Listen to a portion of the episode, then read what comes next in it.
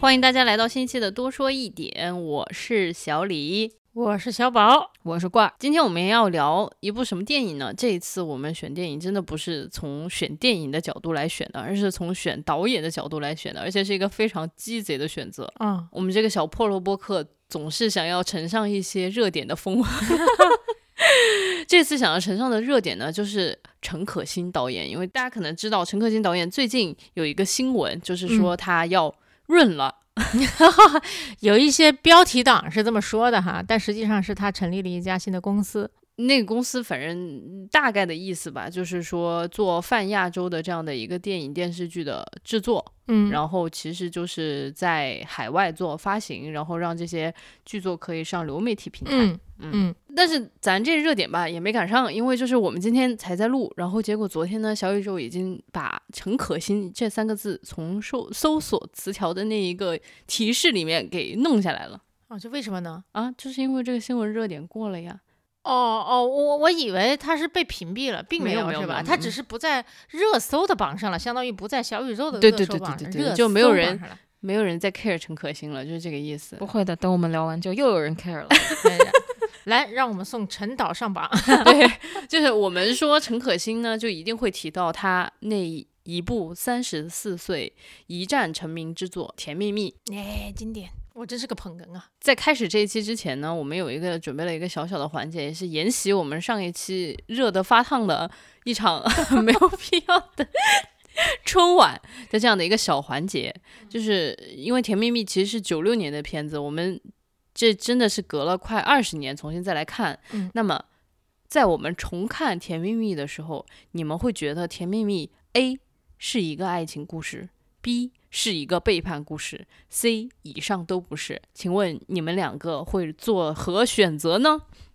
就问我俩是吧？不是问观众。哦，当然，听众朋友们他们在自己心里面肯定已经开始画圈圈叉叉了。啊、就 A 是爱情故事，B 是背叛故事。哎，首先背叛故事难道不是爱情故事的一个子集吗？小李已经闭上眼睛了。 C 以上都不是，我选 C 啦，以上都不是。好的它毫无疑问是一个关于润的故事啊。 年轻的时候，我觉得它是个爱情故事，现在再看一遍，真是拍案叫绝，觉得它就是一个关于润的故事啊。 果然跟这一期哈这起因是非常非常的相吻合的。我觉得它叫什么甜蜜蜜，它就应该叫滑溜 溜。滑溜溜听起来就像一个脏东西。 出溜的特别快，罐儿呢？我就想说，你这个选项吧，谐音梗扣钱，还押韵了，最后还以上都不是，这是什么事？ 讨 厌。我觉得是爱情故事啦，但更是别的故事。 那我们就还是稍微简单的介绍一下这个故事，然后给我们没有看过这部电影的年轻的观众朋友们介绍一下，就把这个重任委派给我们的罐儿同学吧。这个环节在大纲里没有安排， 怎么这么突然？好突然。总之就是由一首邓丽君的《甜蜜蜜》嗯，贯穿了整个电影的这么一个男女爱情的故事。说是男女爱情，但是我其实没法概括他们是男女爱情。呃这个后面总不再会能是啊男男爱情， 这也太超前了。嗯就是呃，李张曼玉演的李乔，呃，然后和黎明演的李小军，两个一个是从天津去的香港，一个是从广州去的香港，然后两个人在香港相遇，都没什么朋友，然后自然而然就因为寂寞啊，因为孤独啊，然后就在一起了，然后。但是两个人其实不是一路人啦、所以就分分合合，分分合合，最后在经历了一系列生死啊、离婚啊这些人生大事后，在纽约又重逢了。嗯大概经历了十年吧。嗯，稍微有一个场外的补充信息，就是李小军当时来香港的时候呢，他实际上是有一个女朋友的，嗯然后这个女朋友留在是天津了，留在天津，没有跟着他一起来香港。应该他们当时的打算是让李小军能够在香港找到一份钱嗯工作，就是站稳脚跟，然后再把他给请过来。接过去，结请果过结果 感觉像请请了一什么尊一尊佛。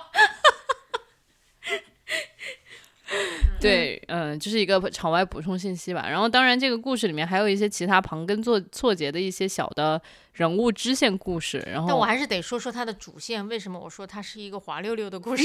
就是你看哈，一个北方人和一个南方人，然后都从中国内地，然后来到了香港。那个时候香港还没有回归，大概就是八十年代的时候吧。然后时间往后走，他们就分别经历了很多东西。李小军就是动得慢一点，但他最后也去了纽约。那黎翘呢，是一个非常喜欢赚钱的人，所以在这个过程当中兜兜转转换了无数份工作，然后又追随某个大佬去了台湾，去了很多地方。据说两后离开香港之后两年换了六座城市，最后。呃，去了纽约，大概是这样一个故事。其实他也是非常的跟随这个时代大潮的起伏哈，就是、八九十年代，如果你有机会能够去香港工作，哪怕就只是在麦当劳打一份工，也是非常非常挣钱的。里面有一句话就叫做：“你看我一个月挣了快两千块钱呢，这可比那些老干部们挣的都还多。”对，啊，就李小军说的。然后之后股市起落，赚的钱可能又都赔回去了。啊，在九六年左右啊，九六年期前夕，有很多香港人，包括在那之前去了香港的大陆人，又离开了香港，去了更多地方。所以他就追随着这个时代大潮的起起落落。片子结尾的时候，在纽约，李笑当着他那个导游，对不对？然后，然后指引很多中国内地过去的游客在那边玩的时候，有些游客就跟他说：“你看，很多人现在都从国外往回回内地走去了。”已经往回走了，就跟他说这个，所以就这是一个滑溜溜的故事啊， 出溜的特别快。 就是刚刚你提到那个两千块，我记得好像郭二对这个数字也特别的敏感。嗯，也不是我敏感，是当时的弹幕很敏感。我先说一下，大家不要去看视频网站上的，嗯看的时候我就有点懵，因为小的时候我太早看了，我记不住了，嗯我总觉得有的地方是跳着的，啊，就嗯，怎么他们他就跟豹哥在一块儿了，就那个李乔嘛，然后嗯再回去看小李给我的那个网盘，然后一看哦哦他就把所有纹身啊，然后呃，比如说去按摩房，然后介绍他去工作，哦天全哪部，剪掉了，把跟豹哥有关的东西全部剪掉了。天哪，原来平台上没有这一段呢、啊对，那失去了太多，大家一定要看李翘和豹哥在一起那段，堪称经典所以你都不知道他怎么着就跟豹哥豹哥躺在在一起起了，啊、你就觉得莫名其妙的，他全部剪掉了。哦，天哪，嗯难 sad 怪。但 anyway，我从弹幕嗯上嗯还获得了一点点好玩的东西，就是有人说：“天哪，他们八六年就挣两千块，可我现在也只挣两千块。哦，真的，哦，天哪，呃，真的，但是八六年的两千块就完全是”太值钱了。非常多。你巨看款，李乔当时去查那个银行卡嘛，嗯三、万多块钱，三万九还是三万八千块，嗯就能在香港，他决定在香港买一套房，嗯然后在内地给他妈妈买一套房，其实应该是完全可以实现的。是，嗯，如果是八十年代的话哈，哎，你真的们还是记得八十年代左右自己家里人挣多少钱吗？我还没出生，好烦的你！这是玩了什么代沟的梗？来，你说说吧，唯一对八几年有记忆的人，我对八几年真的没什么印象，但是我有一个印象是九十年代初的时候，那个时候我的父母离开了，就是工作的地方，就离开了家乡湖南，然后到了广州，在我们眼里，就那工资就很高了，那是九十年代初到了广州能够挣一两千块钱，嗯，那非常非常高了。然后九十年代初的时候，他在湖南大概就是挣个两三百块钱，我印象当中，反正九几年的时候，可能我父母也就是挣个一千多、两千块钱，嗯嗯大概这样吧。然后那个时候，呃，我我的家乡可能就才有了真正的第一批意义上的商品房，就可能是九五九六年就才有了楼房，以嗯前都是那种平平房房，嗯对。然后那个时候，我觉得好像是有了第一批大哥大，是然 BP 后机 BP 机，嗯然后你看八几年的时候，香港就已经有 BP 机对了，对吧？然后嗯结果我们是差不多九十年代初或九十年代中期才有 BP 机，然后有大哥大，然后还有呃那个时候非常经典的一款车，大家年轻听众可能都不桑知塔纳道。吧？桑塔 纳对嗯对对对嗯还以为是对夏利呢， 哦，也是也是，其实对就是同一个时代的产物嘛。嗯，嗯，所以想起来就是看这个电影的时候，我就觉得有一种梦回九十 年代，会唐朝。你 对九十年代还是没有那么深的印象，那你那时候你们都太小了。还是有一些影响了。其嗯实你五六七八岁的时候，你已经大概对你身边的环境你已经有一个明确的感知了。嗯，高科技的物件儿你能记得的就是 BP 机，嗯，然后大哥大，然后以及桑塔纳的后座，就大概是这种对吧确。实嗯，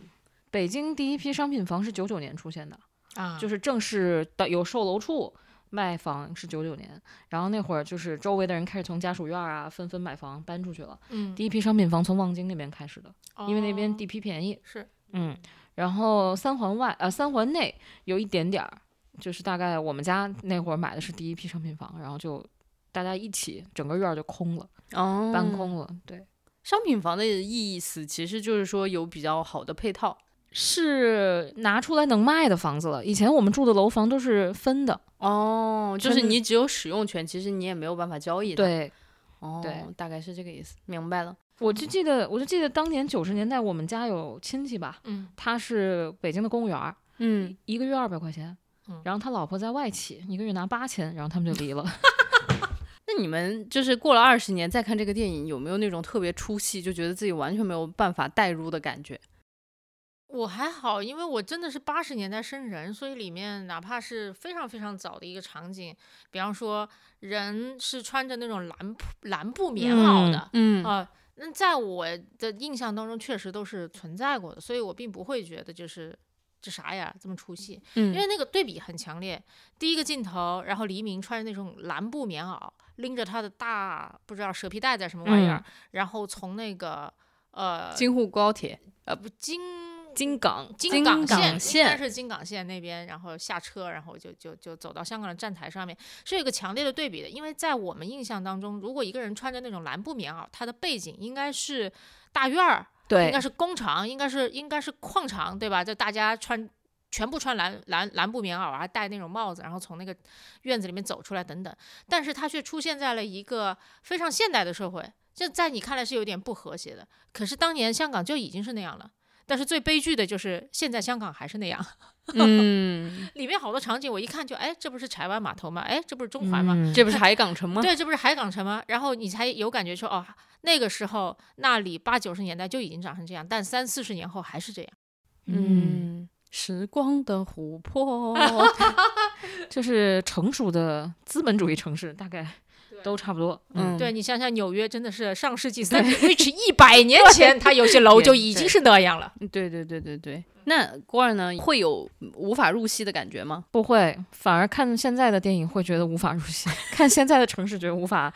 就是有有一些边缘化。但是当九十年代，我觉得我自己特别熟悉和舒适吧。嗯，我自己看的时候，其实当时我一直在想，我说如果听我们这节目的小伙伴，可能年纪比较轻的九五后或者有零零后的，他们看这个甜蜜蜜的电影会是一种什么样子的感觉？其实我一直在想这个事对儿。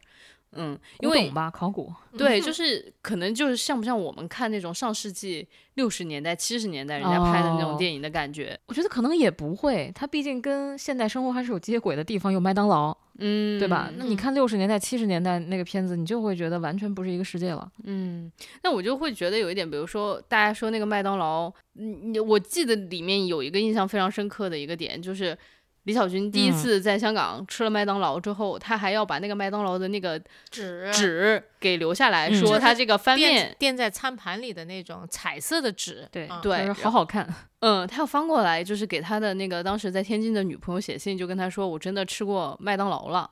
我就觉得这种情感，可能年轻的听众朋友们会是觉得很离嗯谱。对，对是没有办法感同身受的。但是我反过来，我后来又在想，我就觉得应该还是挺能够带入这个故事的，因为我觉得这里面的人物都塑造的挺好的，就是他们都还挺活生生的人物的。我当时。听了陈可辛的一个采访吧，嗯然后他自己就在说，他当时塑造这些人物的时候，就是有写他们光明的一面，也有写他们非常，呃，也不叫龌龊， 就是有一些黑暗的一面嘛，就是把这个人的复杂性真的是往里面写了。就是这种人，你可能八十年代你会见到，九十年代会见到，你现在还是会见会到。见到对，就是人性的这个发展是很慢的，所以我觉得可能从人物的角度上面来说，我还是挺，我觉得啊，现在的观众可能再看也还是能够贴合进去的。嗯，我有一个好奇的呢，就是呃，大家看到李小军吃麦当劳，非得把纸收起来，会不会觉得他辱华？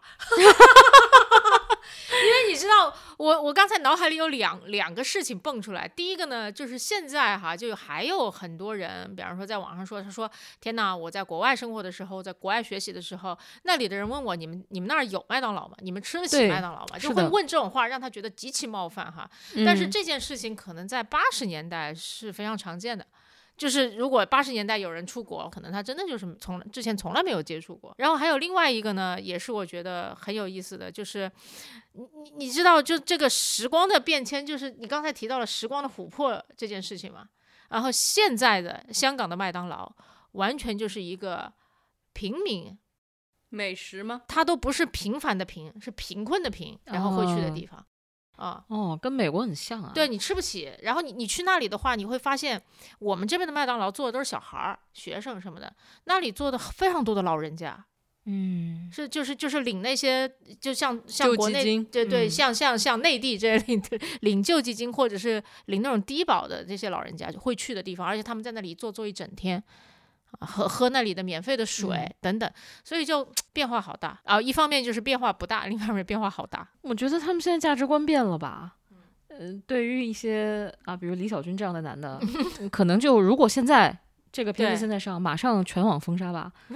对吧？对这种渣男，嗯，嗯因为其实我当时在豆瓣上面翻腾，就是关于甜蜜蜜的短评的时候，其实还是有一个非常非常高赞的短评，也是我们今天节目开始的时候我的那个就是选择题的由来，嗯，就是关于爱很多情人的关于对背很多人叛他就说你们看到了爱情，但是我看到了背叛。嗯但我感觉就是陈导整个拍这个电影的那种视听语言，反正没让我把这个道德的评判这件事情看得特别重。我就想，现在其实有一些剧或者有一些电影就拍特别正。就是他其实通过一些视觉呈现的方式，把那个道德评判的那个值拉满。但是我感觉陈导他其实是用视觉语言，就整个的风格，他去弱化了那一部分的东西，就好像让大家觉得这种人性当中不光彩的地方，或者说嗯人性当中有缺陷的地方，变得可以被理解和被接受一点。就是他嗯创造了一个好像比较温嗯柔暖的。滤镜，啊，对，然后就是让大家不会那么一看这件事情就首先就看到道德评判，它更多的是让你去享受这个故事本身，或者说去看到这个人本身他在里面的纠结和挣扎。因为我觉得他没有恶化他们，对，嗯没有用特别恶的手段去放大这些东西。嗯嗯那比如说，你如果想让这个东西形成话题点的话，嗯你肯定会在上面做很多文章，嗯对？吧？让他用什么手段？但是他就是站在一个旁观者的角度说，这世界上就是有这样的事儿，那大家身身边肯定肯都有定这种事情了。嗯所以你再带进去，你想想身边的事儿，你就不会觉得这是个多大的事儿啊？我觉得对于三十四岁的男人来说，这就是一个非常非常普通又普遍的事情。嗯嗯嗯嗯，说到这儿，我就不得不说，我会在那个选择题里面选 C，这是个其他片子。嗯在我在我看来，爱情永远是任何的话题或者任何的作品里面，然后最好的一剂调味料，但是它嗯的主菜一定都是别的东西。嗯这就是一个大时代，然后人的流变的故事。然后你会发现，之所以就比 方说李小军在里面那么渣，对吧？然后我到另外一个城市去打工，我抛下我自己的那个妻子等等，那就是因为你的生活变了，你的环境变了，然后你自己的理想也好，然后你自己的志向也好都变了。那里面李翘就问过他，你你当时想来香港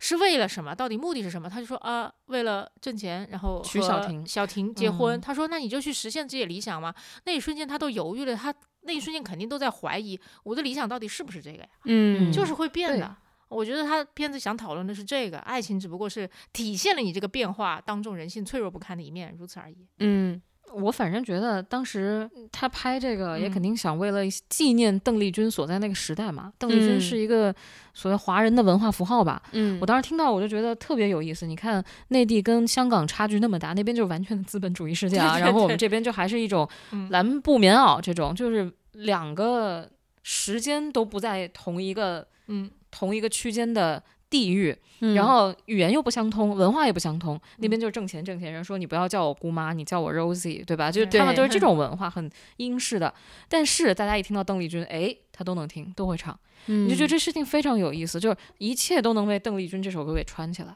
嗯对，而且里面还有个场景，说到邓丽君想起来，他们俩本来就开着车在路上要就此别过了，嗯再见了。但是对他们在路上偶遇了邓丽君在街上走，对，确实在香港街头，嗯你就动不动在街市里面遇到了周润发，就这种嗯遇到邓丽君，然后李小军冲下车去找邓丽君签名，他又没带纸，就让邓丽君在他的背上写上三个大字“邓丽君”，嗯其嗯实有点荒谬的，就是他穿着那件夹克，写着邓丽君在路上走。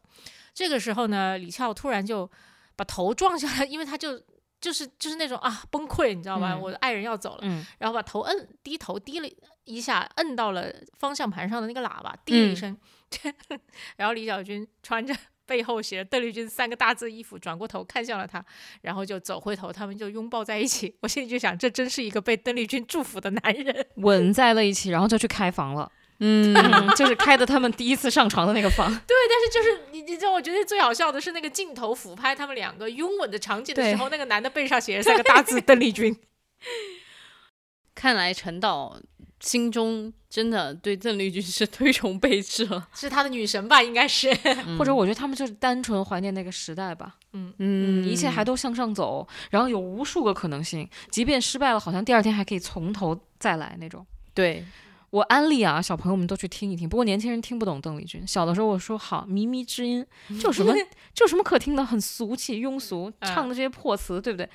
你现在三十多岁，你再听就会哭，你知道吗？ 就 是因为吃够了生活的苦，才能懂《甜蜜蜜》对里的那个甜是有多么的难得。哦，真嗯 的。光说着我都感觉自己要哭了。啊，邓丽君真的是一代人的这个文化符号啊！我就记得我看过一个新闻说，王菲曾经翻唱过一整张邓丽君的专哎辑，对是吧？我也很喜欢那张专辑。然后她说，她录音的当天正好就是邓丽君去世的那一天，哦，所以她就看到这个新闻，她当时情绪非常的波动，说录这张专辑的时候啊，然后当时我记得电台的主持人还在聊说啊，你有没有从这个专辑的录音里面，然后听到王菲的某某一种就是这种嗯情愫？我说完全听不出来。现在回去再听，可能就明白了，是吗？ 然后跟着他一起落泪。但是你看，对吧？就是我我们心中的那个那个女神，然后她心中也有她的女神，嗯，就是邓丽君。我我觉得啊，就是这个电影能够叫《甜蜜蜜》，一个是这个歌肯定是串起来了整个的主线，然后最后的最后，他们两个在纽约街头还能还重新相遇，然后大家才会觉得这个故事是一个用咱们今天的话来说叫 H E，对吧？对，叫 happy ending 了，然后它才是甜蜜蜜的。但其实如果回看之前的所有的情景，我都感觉都是苦涩涩，没有甜蜜蜜。所以就是当时有一个人就问陈导吧，就是当时是二零一五年的时候，就是《甜蜜蜜》这个电影，他已经就是重映，他就很坦白的说，就是如果是当时的他再来拍重拍《甜蜜蜜》。他这个结局不会让他们两个重新再相遇了，嗯那那结局会停在哪里呢？他没有说，但是他说他自己不会再拍一个重新相遇的结嗯局了，嗯因为他自己当时非常知道，这就是拍给观众看的，因为观众就想看这种 happy 对 ending，而且生那活个，实在太苦了。然后那个，我觉得应该是那个年代的观众是非常喜欢和愿意看到这个场景的嗯，啊、但今天其实再拍，我觉得也不会给一个 H E 的结局了，我觉得如果是今天，嗯一定会、是吗？早十年可能不会了，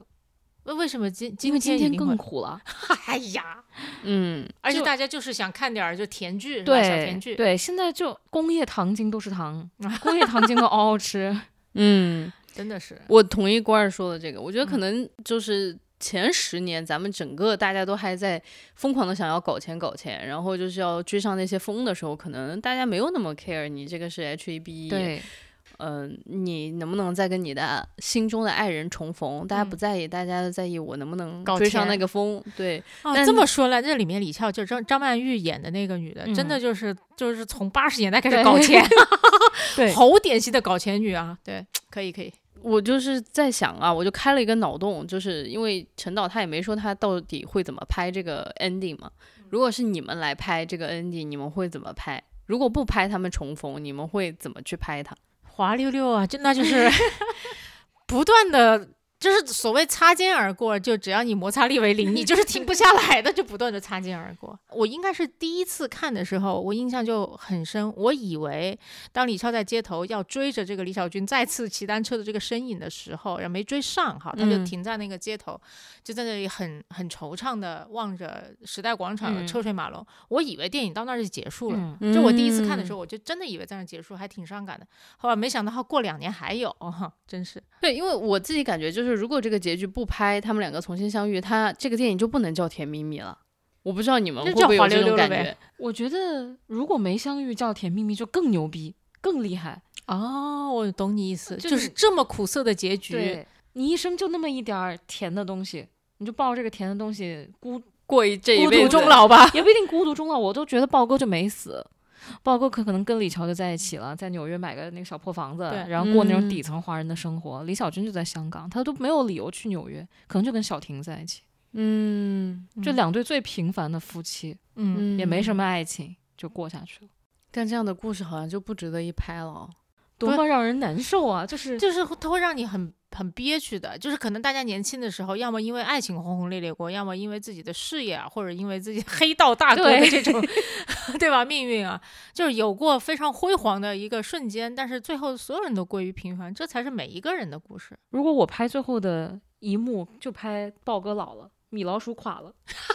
就是豹哥身后有一个米老鼠纹身，这个我们一会儿会提啊，嗯这也是嗯很经典一幕。我就觉得对他皮肤松弛了，米老鼠垮了，一代枭雄。 就是 我告诉你，这个这就是一种丧剧的拍法。我跟你讲一种荒诞剧的拍法， 就叫做豹哥去到了美国，有人发现他米老鼠纹身，迪士尼告了他， 然后被迪士尼的法务 推上了法庭。 啊，这就是荒诞剧了！ 一个很没必要的结尾。 哎，真的，如果我拍，我说豹哥被迪士尼 告，然后李翘筹钱去把他搞出来，是 吧对对对，因为因为其实陈可辛在里面埋了一个东西，我觉得那个是他真正想表达的，嗯就是他的李小军在香港有一个姑姑嘛，然后姑姑嗯说叫我 Rosie 的那个姑姑，嗯，那姑姑年轻，我靠，那个照片一出来我都惊了好美大美女好吗？，对，就这个姑姑呢，一直在惦记着一个好莱坞明星，是然后两个人在香港的半岛吃过一顿早茶。对然后，但是最后你看到了吗？姑姑死的时候就剩了一个小铁罐儿，是，然后打开的时候，我当时觉得他特别残忍，就是这个导演那个铁罐都他妈生锈了，嗯嗯，就是说你等一辈子就是最后一个生锈的铁罐，你等不来的。是但你看李乔跟李小军相遇的可能性，那个概率和太姑小姑和大明星重逢的概率是不是差不多？是的，是，嗯，但是他还是让他们重就逢造但了是个没有梦让大明星和姑姑相遇。对，就造了个梦，其实是。嗯，要不然就太苦了，咱都没有什么甜头可以活了。嗯不过刚刚郭二说的那一个，就是姑姑的那一那一段，其实就是姑姑去世了，嗯然后李小军去帮她收拾遗物的时候看到的那一切，嗯这一个其实有点像支线剧情吧，其实嗯特别打动我，嗯就是这是特别打动我的一个点。然后另外还有另外一个支线剧情也特别打动我，就是嗯，剧电电影里面有一个杜可风演的那嗯一个 Jeremy，Jeremy，、 Jeremy，他嗯实际上就是从。呃，美国来的，一看其实大家都知道是一个 white trash，对嗯嗯，然后就是在那里放一些就莫名其妙的电影给他的，学生啊就是一个外国人跑到一个华语社会来，然后能干的最底层的事情就是当英文老师，对对教对脏话，教脏话，全嗯程教人。就是就看一些荒谬的片子，然后教大家说脏话。结果 Jeremy 就和李小军的一个同屋，一个从泰国来的一个姑娘，其实在香港，她也就是后来就是做这个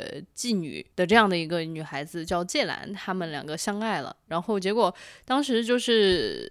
偶然的一天吧，Jeremy 就跟。芥兰就说他们要回泰国，然后就把行李所有的都打包好了，然后在下楼的时候，他就看到李小军了，然后就跟李小军说：“哎呀，我以为我再也见不到你了。”然后李小军说：“怎么会呢？我会到泰国去看你们的，怎么怎么样。”然后结果 Jeremy 特别云淡风轻的说了一句话，说：“那你可要快点了，因为芥兰有艾滋。”这个场景我印象真的实在是太深刻了。然后他讲完了之后，那个李小军跟他两个人就是手紧紧握在一起，就是嗯跨过那个的士的窗户紧紧握在一起，然后又放开，然后李小军。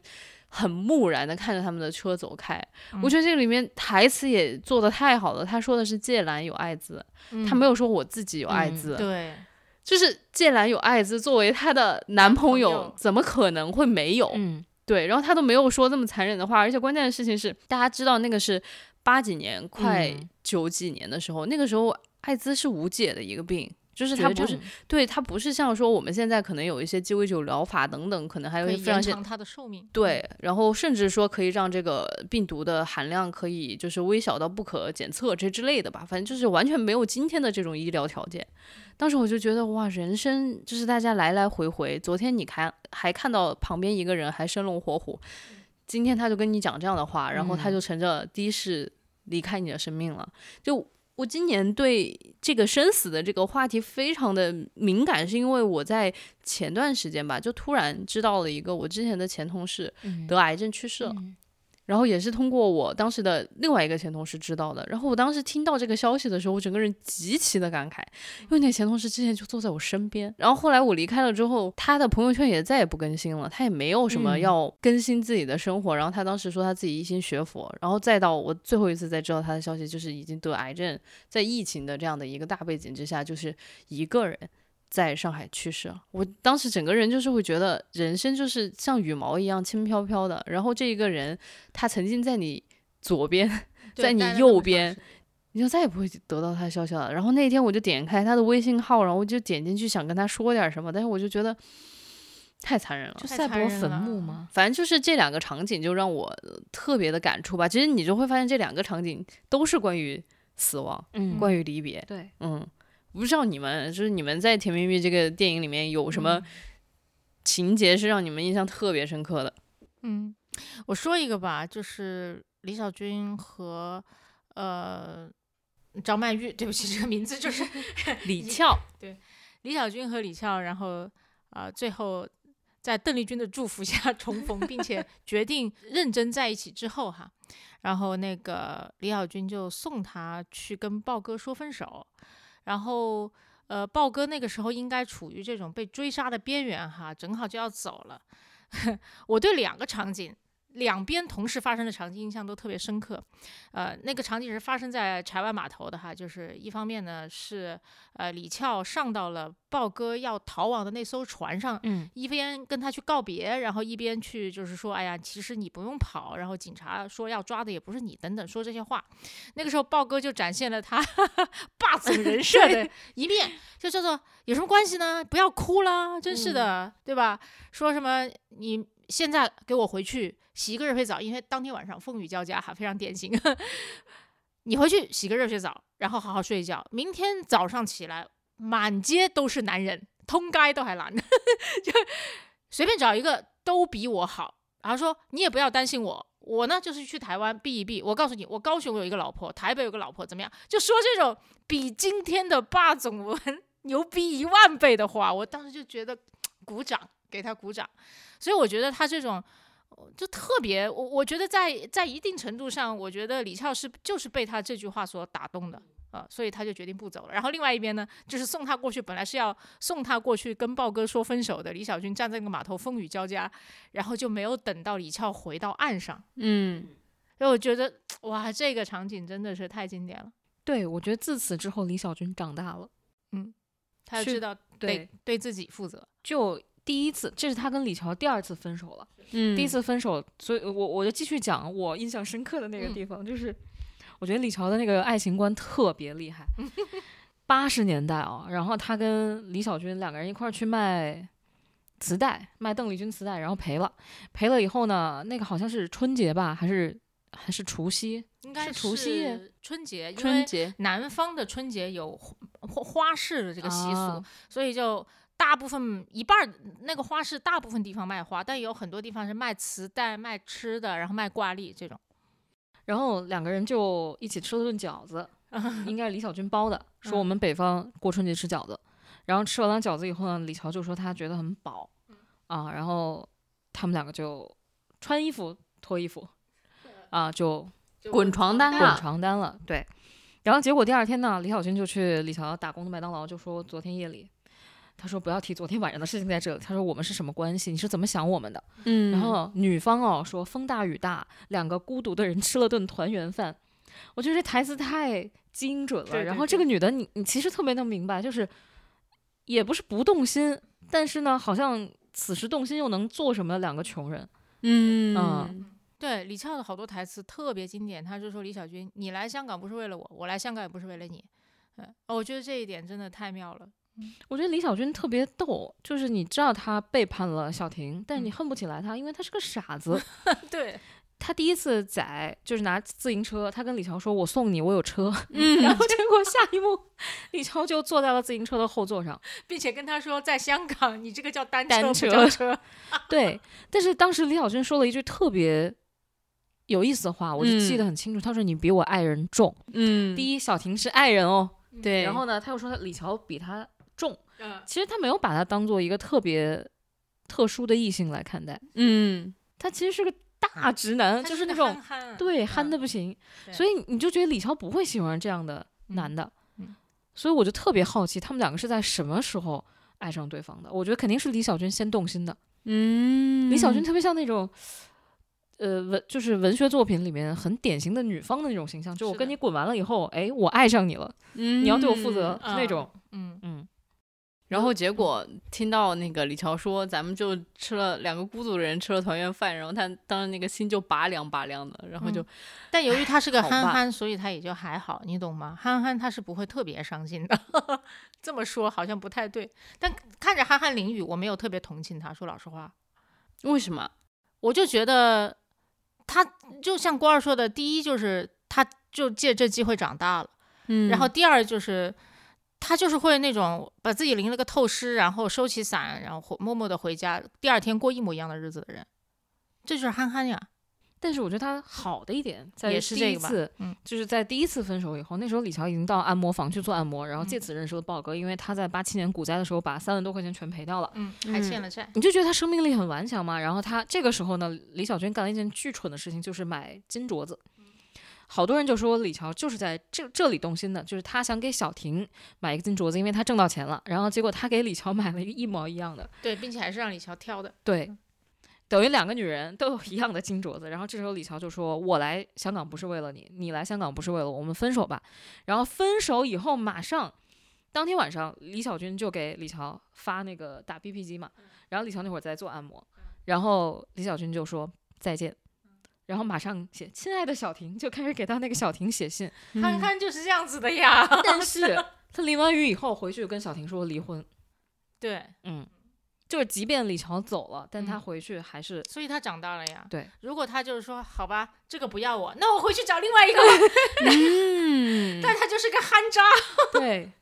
嗯，憨憨和渣男其实基本上是可以打约等号的，因为憨憨其实本质上他就没有那么敏感，他也很容易干出很渣的事情来。刚刚其实我们已经说到这个里面《甜蜜蜜》这部电影里面五段非常纠葛的情感当中的其中两段，就有说到李小军和李俏，然后说到李俏和豹哥，然后其实还有另外三对儿是啊、Jeremy 和芥兰，然后还有呃李小军和小婷，然后还有就是 Rosie，就是李小军的姑姑和那个威廉河顿。威廉河顿，这个就港译的 这些名字都不知道是啥。 对，就这五个 couple 吧，就是他们的那个感情线，哪一个是让你们印象最为深刻的？嗯嗯，我觉得每一段关系都特别好，特别典型。就比方说， 呃，至少在香港人眼里哈，内地男生只能和内地女生在一起，哪怕那个内地女生是已经早就来到了香港的内地女生，然后或者是呃白人垃圾和这个东南亚女性，嗯嗯呃，或者是这个一个呃有社会资源的和和社会地位的人和一个风流女子的一面之缘等等，这些都特别典型。对里面的人物那个感觉也印象特别深深刻。嗯就比方说，嗯，豹哥，哎呀，我对他印象实在是太深了，我的天哪，这个展开最讲早讲。的霸总这个人设，那霸总人设塑造得很好。我前面不是说了吗？他那段话，嗯、而且就是我觉得他向女孩表示好感的方式， 对吧？从来不是什么我养你啊，虽然到最后肯定他养了她，他上来都是问一个按摩女说，哎，要不要赚外快啊？ 超猥琐。而且他还会问第二次，你知道吗？是第二次见到张曼也又问，那你要不要赚外快啊？关键他正大光明，好厉害。然后黎明，我觉得在那里面呢是演个憨憨哈，他确实憨憨的。但如果他换一个电影或换一个剧的话，你们觉不觉得他 长得橘里橘气的？ 用现在的话来说，很适合演一个就一身正气的官。好人。嗯，就而且一定是好人，胸前的红领巾更鲜艳了那种。对，好吧，我觉得我没有回答你的问题哈。那五段关系哪个最令你 动容？结果我说成了这啊，I'm so sorry 好吧，我们对你也没有特别高的期待啊，走题之王。小李呢？啊。我自己是觉得 Rosie 和大明星那一段威让廉我和顿特别的印象深刻，倒也不是因为他们自己的感情吧，我是觉得就是他们当时的那一次相遇，给这一个女人人生留下如此绵长的影响，让我觉得特别的令人动容。就是一起吃一个早茶，他可以等这么久，我我觉得那个情感是很复杂的，就是他当然觉得在想。有没有一天有没有一天他会回来找我？有没有一天我可以跟他就是过上神仙眷侣般的生活？因为他是那么一个有有社会资源又有名气嗯又有。想拥有一切都可以拥有的这样的一个大大明明星星吧，嗯对。然后就是以后我跟他在一起，是不是每天都可以去吃半岛？我嗯可不可以就不要再住在这样的房子里面了？就嗯他可能有非常多的这种对阶级跨越的想象，因为其实你身在香港社会，你虽然不是那个阶层的人，但是你非常容易看到那个阶层的人，因为对那个城市就那么小，嗯，嗯所以我觉得他是有这种想上向上流动的期待，又巨大的落空，然后就落空了一辈子。但是呢，他又非常的珍视可能那一段那一天仅有的那种真情，然后不然不会有人把半岛的那些什么餐具什么的全部都收回来，然后还放在一个小盒子里面。珍藏一辈子，反正我觉得这个印象太深刻了。然后加上最后黎明打开那个盒子，然后发现那个 Rosie 跟这个大明星曾经有过一面之缘，这件事情是真的。然后他特嗯不别是他坦吹牛的，对他特别坦然的笑了，因为我觉得其实很多人都觉得 Rosie 是疯疯了对，你知道吗？就是当时我觉得，呃，李小军打开那个盒子，发现这一切都是真的的时候，他的那个坦然的笑，然后我觉得他是真心的为他的姑姑姑姑感到高高兴。兴嗯就是他知道他姑姑没有疯，他知道他姑姑可能这一辈子带着一个希望，又有一点绝望的感觉在活这一辈子，但是他曾经甜蜜蜜过，啊，你说真好，曾经甜蜜蜜也是甜蜜蜜啊，对，所以就是那一段可能是我感觉非常就是触动的一段吧。嗯嗯，嗯是挺让人触动，因为姑姑年轻那么漂亮，就她嗯，曾经风华正茂过，然后但是中间有一段我记得特别清楚，芥兰向李小军用两个拇指对起来，就说：“你看你姑姑在和外面猥琐的老男人亲嘴。”嗯，就是他姑姑已经这么苟且了，但是心里其实最干净的那个梦一直在那个小盒子里，我就觉得确实蛮让人动容。我就想到了两两个桥段，嗯，一个是《爱情神话》里面那个老白和女明星，哎，对，嗯我也我也想想到到老这个白了，对当然这可能是一种致敬啊， 就是有一点像，但是老白那个最后没有这么打动人，我觉得就是因为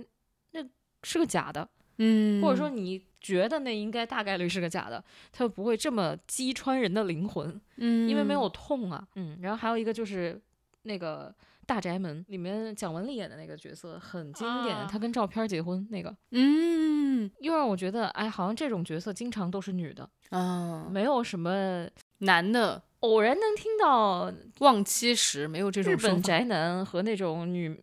女明星的抱枕啊，那种女偶女爱豆的抱枕结婚的，但是 不会为此而感动。嗯，但我还是最喜欢豹哥 和李乔。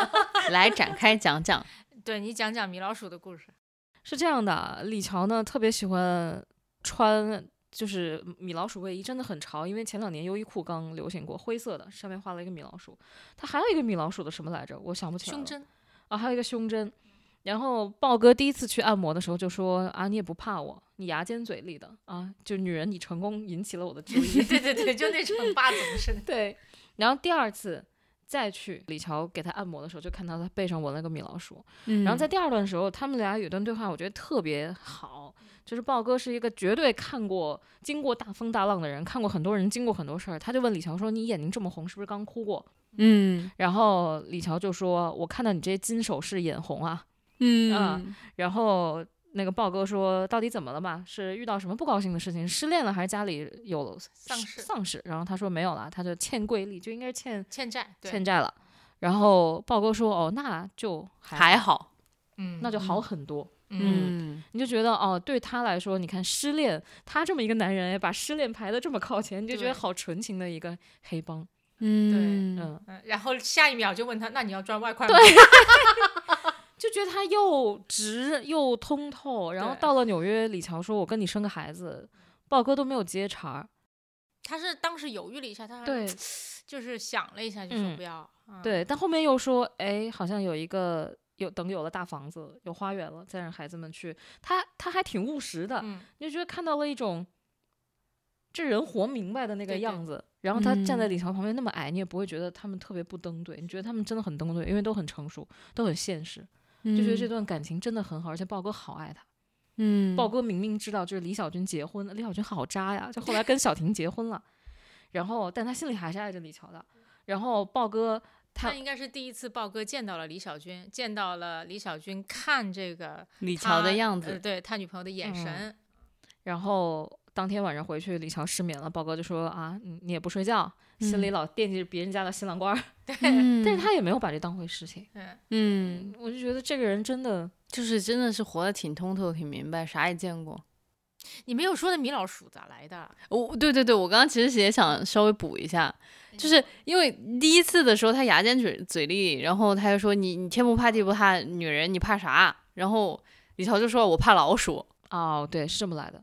然后结果第二次他就是他一那来个话说的很妙，他说你不怕我吗？他说我只怕老鼠，他是这么说的。嗯然后他说哇你厉害呀、然后第二第二次他再来这个按摩的场所，说我带了往个那一朋友呃，我带了个朋友嗯往那一躺，把衣服一脱，然后背上那个青龙的 纹身中间纹了一个新的米老鼠。对对，然后他说我带了一个朋友，听说你很怕 他，对，是这样表白的，其实是表白 了。嗯，啊，真好。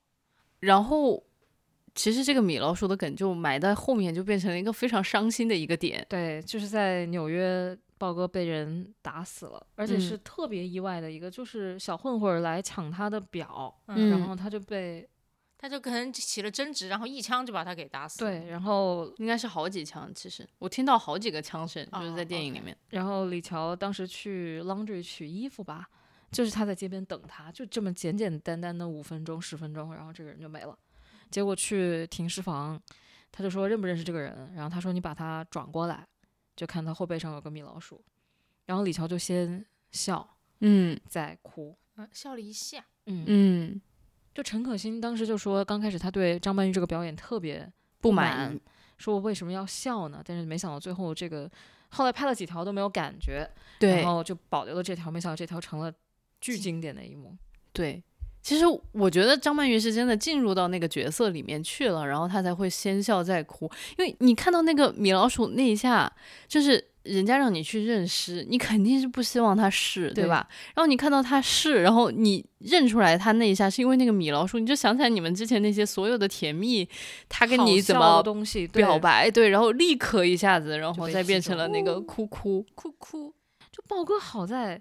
一个干了这么多脏事儿的人，有这么干净的爱情，有这么纯真的东西，然后死的又这么平凡，我就觉得这人塑造太好了。嗯，我希望他们俩在一起，然后普普通通过一辈子。就是我想说，他死的很美。嗯对，我觉得豹哥死的很美，就不是说那种美，就是一种电影美学吧。嗯就是一个黑帮大佬，他那么多次在李乔身边说，可能我去了就回不来了，嗯，可能我去了就回不来了，几次嘛，就打了非常多的立了很多 flag，然后呃对对结果 都没死。嗯然后你觉得他有一天肯定会死在那种什么？枪战巷战。对，就是那种很很激烈啊，然后这种事情里面，然后结果到了纽约，普通人嗯，在一个街头就被枪杀了，你就觉得太想不到，又太平常，因为纽约确实每天死很多很多人。嗯嗯，嗯，这真的有一种世事皆不可预测的那种唏嘘的感觉。我不知道你们看这电影有没有这种感受？嗯，所以它是一个滑溜溜的电影啊，我 都说了。就是确实有点命运在你手里好像握不住，对，嗯你就是抓不紧东西了。对你这特别好，滑溜溜好几个意象，第一就是人跑特别快，啊 人也抓不住，对对吧？然后人想抓命运也抓不住，嗯，嗯，我想跟豹哥好好过，他死掉了，就这种特别不可思议又情理之中。嗯你看李少也是，我想在街头偶遇李小军，结果死活追都没追着，最后我都已经买好回国的机票了，嗯，嗯然后我嗯在街头遇到他，这一期我小李有稍微的好好做一下功课，看了一下陈可辛的有一些采访，他就在说他自己是非常喜欢在电影里面拍出来这种唏嘘感的。但其实这种唏嘘感非常容容易塑造，其实就是把这个故事的时间拉得足够长。嗯，你会发现，他其实第一次见面的时候是八六年，然后再到后面，其实他们九五年，九五年，嗯其实这中间差不多就是十年的时间。十年的时间，我真的从三十岁变到四十岁，你从四十岁变到五十岁，你不要看着我说这种 话啊，就就是真的就是很多时候，你可能从一个青年变成了一个中年人，然后你从一个中年人就开始，对吧？就是迈进人生另外的一个阶段，然后这个唏嘘感一下子就有了。但我就觉得更有意思的事情是，我们其实过了二十年又重新再来看，就嗯是他拍的时候本身就把这个时间拉长了，嗯拉出了一种唏嘘感。然后我们二十年之后再来看，又是唏嘘加在嗯唏唏，嘘加唏唏嘘。嘘诚意了，唏嘘啊对都不是加。对对，所以就是我们，所以长大了再来看这个电影，你反倒看出来了，它不是一个爱情故事，也不完全是一个背叛的故事，它就是一个关于大时代之下嗯人的沉沉浮浮、悲欢离合的这样的一个故事。嗯，就确实挺让人感慨的。所以我就觉得，诶，这个老片儿新看这个就是还挺有意思的。你们对这个大时代，就是小人物的沉沉浮浮，你们有什么感觉？就是过二十年再来看当时的这种大时代之下的小人物沉沉浮浮，你们有什么感觉？我还是觉得滑溜溜， 因为我觉得是一个人抓不住命运，但是命运也不能完全捕获人的时代，其实本质上还是幸运的。我对也吧觉得，我有点嗯羡慕呢。嗯，就是跑来跑去，嗯呃，就算这个人不属于我，但是我的生我还可以选择在另外一个地方开始自己的生活。但是现在我觉得有很多人他没有这种滑溜溜的感觉，他有那种被狠狠的锁在一个地方的感觉。有的时嗯候是，呃，不是他自己选的，有些时候是他已经没有选择的能力了。我觉得这才是最大的悲哀。所以看那个片子，觉得哪怕没有最后他们重逢的那个场景，我依然不觉得它是一个 BE 的故事，它依然嗯是一个有希望的故事。就只要你们还在生活后，只要你们的生活还在变化，你人还在变化，还在不断的迁徙，你们就有重逢的可能。嗯，所以你的这种唏嘘感就来自于现在与当时那个时代的对 照，是吗？我没有说我唏嘘啊，我的唏嘘，我最大的唏嘘感还是来自于，就是说，哇哦，你去看一个九十年代的片子，你能够非常熟悉的看到，呃，香港的一切，然后现在它还是那个样子，嗯，这是我的唏嘘感。就哪怕时代广场吧，那个时候的时代广场，我知道已经有一种宇宙中心的那对种感觉了，但现在时代广场其实是有变化的，它的街道本身的结构没有变，但它的商铺变了，然后它的广告牌变了，它广告牌使用的科技变了，嗯，然后你会觉得哇，你置身一个不一样的地方，但香港真的没有变化。真的没有变，因为我记得我自己一八年的时候，我当时去了香港，然后再去了台湾，嗯，确实这两个地方我真的有一种感觉，就是他们在时光的湖泊里面。我印象深刻的是，我当时初中小学毕业的时候去第一次去香港，嗯，哇，我真的觉得那里好 fancy 啊，然后嗯去什么香港海洋公园等等，然后就觉得呃迪士尼。迪士尼从来没有去过那种地方，就还是觉得太新奇了，这一切你。知道海洋公园好像都要破产了吧？对对对对，对所嗯以我一八年再去的时候，我就会发现，哇，为什么印象当中的海港城一点变化都没有，嗯然后完全没有一种就是看到了很多新鲜玩意儿，看到了很多嗯你之前没见过的东西的那种新鲜的感觉了，就是城市暮气沉沉的，我有这种感觉。嗯然后，而且香港的暮气沉沉跟台湾可能又有一点不太一样，嗯台就湾也挺暮气沉 沉的。对台湾印象当中的那个什么电视剧里面的幺零幺大厦，根本不是你想象当中的那个样子。就根本不显得不高，你知道吗？对，根本就显得不高。然后台湾的朋友跟我说，他说你看到那一片儿了吗？其实经常它会停电。你能想象，在一个现代社会，嗯就停电这个记忆，可能就是在我九十年代初晚上是会需要停电，需要准备蜡烛。所以，哎呀，反正就是确实小宝说的这个唏嘘吧，我觉得我挺能感同身受的。嗯而且台湾它的那种嗯时光的琥珀的感觉，它里面还有一点点那种嗯人和人之间的那种叫做很亲近的嗯邻里之间的这种感觉，但是在香港它就是一个很市侩，嗯，大家非常的算计，大家非常的很冷漠。很也不叫冷漠吧，大家就很实际的这样的一个社会。但是当它的经济不再像以前那样高速发展的时候，你会觉得一切都是陈旧的，然后蒙上一层灰的，然后也没有那种非常多的感情的那种 attachment，就会觉得非常的让人觉得难过和冷清。我会觉得唏嘘的是，呃，香港有凝滞的时候，然后纽约也会有凝滞的这种感觉。我们生活的很多地方，其实迟早都会有这么一天的，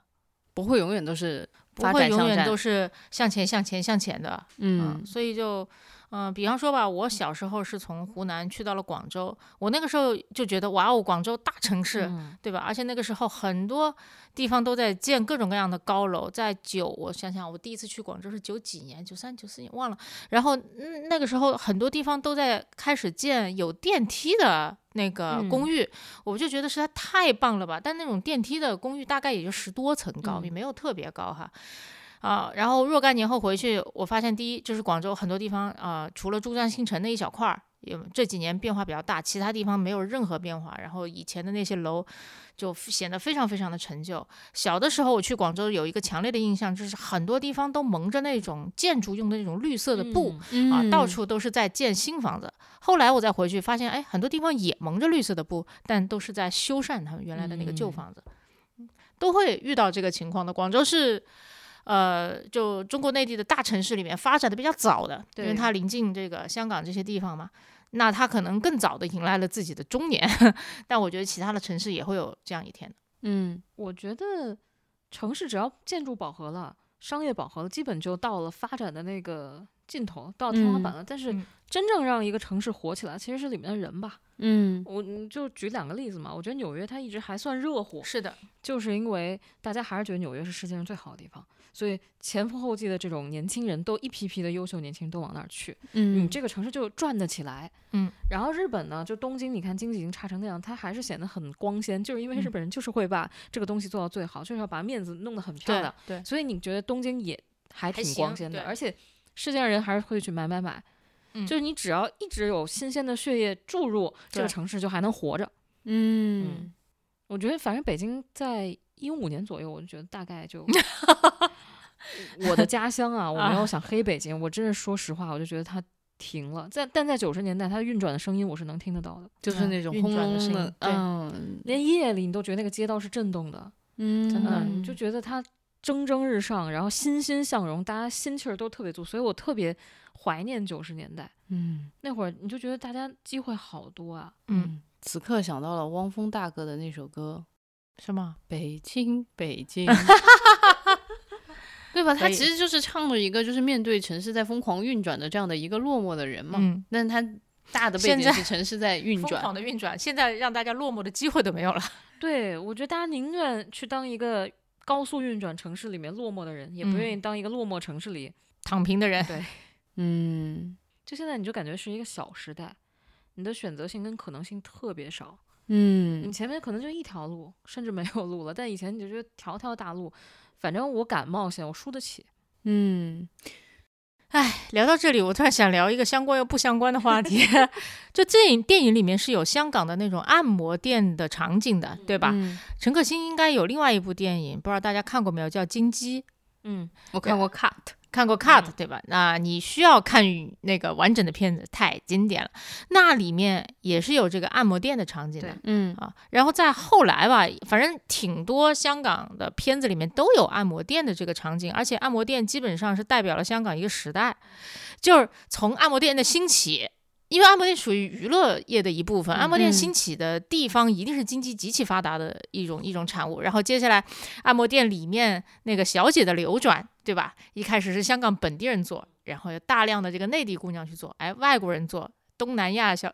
东南亚小姐姐做，到后来没有什么小姐姐了，嗯开始变成中年人嗯啊，中然老后年中对老年人，嗯，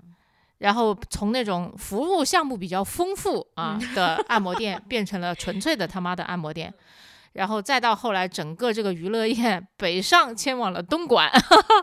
所以这个其实也是这个时代变迁的一个缩影吧。啊是的，嗯太好笑了！在这一次的按摩店里面，大家看到了曾志伟去按摩，大家在《金鸡》这部电影里面会看到刘德华去按摩 的，一定要去看，朋友们。嗯，我是不是不小心就说到了种草？大家去看《金鸡》吧，可不以要 说啊，八呀， 大家 去看《金鸡》这部电影吧， 好吗？其实蛮好的，就是因为我刚刚本来就是想安排大家推荐一些老电影啊、因为就像我们刚刚说的嘛，他本来那电影可能拍的没有唏嘘感，但咱这过二十年再来看，你也会给它添上一些唏嘘的这样的一些滤镜。其实我觉得看一些。呃，叫做什么老时代的这样的一个电影，会给我们现代的生存一些灵感和智慧，我真觉得是这样子的。嗯，所以说小宝推荐的是《金鸡》，那罐儿呢？推荐个港片吧，有吗？我不推荐片儿了吧？啊、 因为好，我这两天因为看《甜蜜蜜》，重新翻出来九八年的《锵锵三人行》，哇哦九八年，我的对天哪！当年道长还很年轻，该是啊有头发？吗？应该是第一次播吧？哇，对，九八年是第对一次播，那会儿我们家还能收到凤凰卫视，就嗯直接收到那种。对，所以就一直在看什么。当年我记得小的时候，我妈带我看什么刑事侦刑事刑事侦缉档案，嗯，然后《哦，锵锵三人行》那会儿是伴着窦文涛的那个声音长大的，虽然他对说什么我记不住，但你就觉得特别 怀念。啊，这是个的，对，哎，聊的东西你就觉得特别的。那会儿看，你觉得是大人世界的事情，特别成熟。然后你现在再看，一切都是好的东西，嗯，就是刚才说那种感觉，你这时代那种齿轮在高速运转，然后大家聊了非常有心气儿的东西，嗯，一切都是展望未来。然后现在我们就开始回望过去， 就短短二十年就变成了这个样子了。其实真的，大家就可能会发现，就是最近的这些自媒体上面翻来覆去也没写什么新片嗯儿，然后《甄嬛》呢，都这已经十年前的电视剧 了，还难以屡想屡象。就是收视高峰，对吧？就是真的挺难想象的。我觉得这就是一个现象，就是在代表着一些东西，我们都可以感知到的。嗯、我自己呢就想推荐一看那个《傲慢与偏见》那部这电影也，差得很远呐、对，因为 有点过久了，所以我的意思是说，嗯我推荐的角度不是因为它是一个老片儿嗯而推荐它，它的的确确是个老片儿，就是可能是凯拉赖特特利非常非常早期的这样的一个片子。当然，这姐呢后面演的片子感觉都跟那个差不多，嗯，对它很长它得的很古典，所以就很容易把自己锁在这个位置上。对他的演技，反正就是几十年如一日吧，咱就这么说。嗯、但我想讲那个《傲慢与偏见》的原因，是因为我觉得它展现了另外一种爱情观，那是什么爱情观呢？就是在这种封建的体系之下，嗯、在封建体系之下，一个女人可以如何真正的追求自己，或者说争取自己想要的爱情吧。这个爱情观我觉得还挺动人的，就是《傲慢与偏见》一直是我最爱读的小说，排名前三十。我可能总共就看过五部，然后我说，哎，排出前三不容易。小李是看过百部的人排前十，很正常。对，就就是这个特别的爱情观吧。我就觉得，就是人在，我想说的是，其实人在任何时代都有选择。就之前我在看到，嗯，豆瓣上面有个伙伴，他就问了一个问题，他就说能不能跟我讲一下《傲慢与偏见》到底好在哪儿？就是这种，嗯，看起来好像就是现在的一个非常普通的一个爱情小说。然后我当时心里面在想说，哎呀，你是没有带回那个时代去看，那个时代。你是没有自己选择的这个权利的，然后但是他能写出来，他为此努力去争取，然后面对可能跟自己阶层差别很大的这样的达西先生，他也完全没有说我自己就发怵或者怎么样，就是你喜欢就喜欢，不喜欢算了，老子也不要求着你的那种感觉。我是会觉得他在那一个当下带来的影响。是绝对不亚于现在可能我不知道拿什么东西来类比呃更好的，对，就是它其实就是给大家一个启示嘛，你在任何一个时代都有选择，你在封建时代嗯你也可以自由的选择你的爱情，你也可以努力的去自由选择你的爱情，结局怎么样不知道，但是你可以做这个动作，嗯，主要它是个爽文哎。嗯我，小学第一次看的时候， 我说我天哪，好爽，我又漂亮又聪明，然后爱上了一个高高在上的、嗯又帅又有钱的男的， 对嗯，然后我追他，嗯然后把他弄得死去活来的，在心里七上八下的。嗯，他过来跟我表白了，我们俩在一起了，哦，happy ending，太嗯爽了，一路顺风，你知道吗？哎，对被你这么一说，好奇怪啊！就是你在每一个不是你在不同的年龄段看《傲慢与偏见》，你真的会读出来不一样的东西，嗯太这好了小的时候就是这样啊，大爽文，我当时爱看这个时候，我也是觉得哇靠，哦太爽那你现了在。看出来什么不一样的吗？我现在再看就觉得他对我们的启示就是在任何一个时代，你都可以努力的按照你自己的意愿和心愿去活着，好的，不管你最不最后能不能活成，但是你至少要去 have a try。就我觉得他们俩最后在一块儿的那个地方不重要了。嗯，小时候你会觉得这个东西就王很子重要公主在一起就很重要，其实追的那个过程和放弃那个过程是最重要的。嗯没错，嗯，你们都推荐这么棒的东西，老子推荐大家看《金鸡》，你们就是故意的，你知道吗？没有啊，金金也很棒。金鸡很棒。好的，哦 朋友们，金鸡真的 很棒，一定要去看好吗？ 毫无说服力，真的是。不过我想说，就是我其实一直很喜欢看香港电影，近年来看过一最好的一部哈，就近年来看过最好的一部，叫做《树大招风》，听没说看吗过，嗯大家可以看一下，因为是呃也是有一点难找到啊， 大家懂的。呃，但是就是非常好，就但是激后起来了小宝的这个比拼欲。我俩推荐了一个之后，小你宝说们推荐了啊一些那高我级的就东西，我就再以数量取胜吧，我再来一 部。那金鸡有拍了好多部呢，后来还拍了《金鸭》，你能信？ 而且最好笑的是，都是吴君如演的，也就是陈可辛的老婆。老婆，对对哦对，啊在那里面啊，也都有曾志伟，这是很妙的一件事情。然后还有一个相通之处，就是我觉得陈可辛也是真的很爱按摩店，在那里面按摩店里面都找到了真爱，你能信？按摩店是一个神奇的地方，对，在那里面，小姐都找到了真爱，嗯，这是一个祝福 吧？说到港片，其实以前成龙的那个老片，在纽约拍那些非常好笑，真求大家去看。是不是有叫《尖峰时刻》？我哦记得对我对小对时候去，我爸买录像带，租录像啊带回来看，是笑到打鸣的那种。真的，小时候就笑是到打鸣。是他在里面打人，我在外面打鸣， 真的很好笑。我爸也在外面打鸣，你知道吗？就一家子一家鸡叫， 大家可以去找来看看，就老片儿真的好玩儿。嗯，那百也无是香禁港忌电影的黄金时代。妈呀，我真的很想不通过你们俩的允许，又新树一个 flag，我就说我们以后会开一个专栏，就叫老片儿新看，那个专栏也就是不定期更新的话，我是可以支持的。 还可以吧？挺可 以的，我就在想其他专栏是什么？哎， 新对片儿我不不 看，新片不看。对。我们就在不看新片的情况下干聊这个新片怎么 样？聊死他，聊出另外一部电影。伙计们，上一上一周小李树了一个 flag，说我们要好好做策划，这周就来了，就是老老片儿新看，咱就你这随期口待编的， 咱就期待一下吧，真的。就是我们会不定期更新这个专栏，就是主要的原因呢，也是因为新片儿没什么好看的。 只好老片新看。对，好吧，那我们这一期就这样吧。对，希望大家把自己想看没看过的，或者小时候看过印象很深刻的老片，在评论区跟我们互动，然后我们有可能看，有可能也不看。对，还有可能骂你，啥玩意儿？ 好吧，这就是小宝个人的言论，与多说一点本节目无关。哎，怎么回事？还切割上了。好吧，那我们这一期就先这样喽，好，朋友们，拜拜。拜拜，拜拜。甜蜜蜜的笑